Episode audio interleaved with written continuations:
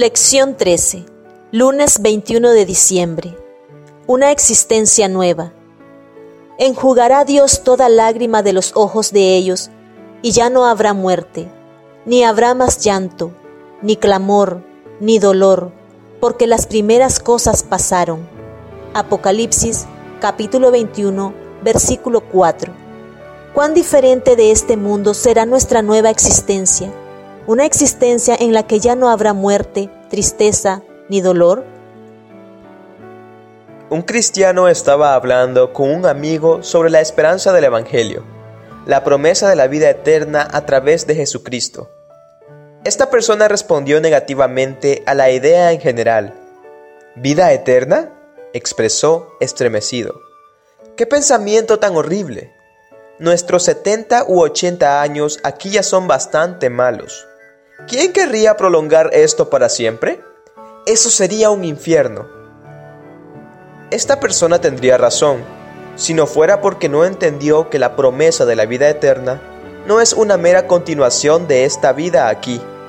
Por favor, ¿quién querría eso? Al contrario, como dice el versículo anterior, las cosas viejas pasaron y todas las cosas se habrán vuelto nuevas. ¿Qué nos dicen los siguientes pasajes sobre la nueva existencia prometida? Segunda de Pedro, capítulo 3, versículos 10 al 13.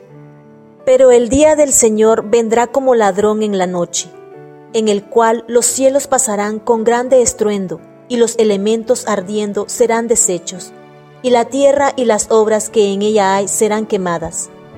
Puesto que todas estas cosas han de ser deshechas, ¿Cómo no debéis vosotros andar en santa y piadosa manera de vivir, esperando y apresurándoos para la venida del día de Dios, en el cual los cielos, encendiéndose, serán deshechos, y los elementos, siendo quemados, se fundirán?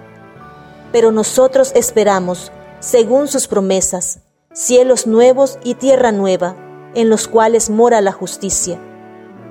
Apocalipsis capítulo 21 versículos 1 al 6. Vi un cielo nuevo y una tierra nueva, porque el primer cielo y la primera tierra pasaron, y el mar ya no existía más. Y yo, Juan, vi la santa ciudad, la nueva Jerusalén, descender del cielo, de Dios, dispuesta como una esposa ataviada para su marido. Y oí una gran voz del cielo que decía, He aquí el tabernáculo de Dios con los hombres, y Él morará con ellos, y ellos serán su pueblo, y Dios mismo estará con ellos como su Dios. Enjugará Dios toda lágrima de los ojos de ellos, y ya no habrá muerte, ni habrá más llanto, ni clamor, ni dolor, porque las primeras cosas pasaron. Y el que estaba sentado en el trono dijo, He aquí, yo hago nuevas todas las cosas. Y me dijo, Escribe, porque estas palabras son fieles y verdaderas. Y me dijo, Hecho está. Yo soy el Alfa y la Omega, el principio y el fin. Al que tuviere sed, yo le daré gratuitamente de la fuente del agua de la vida.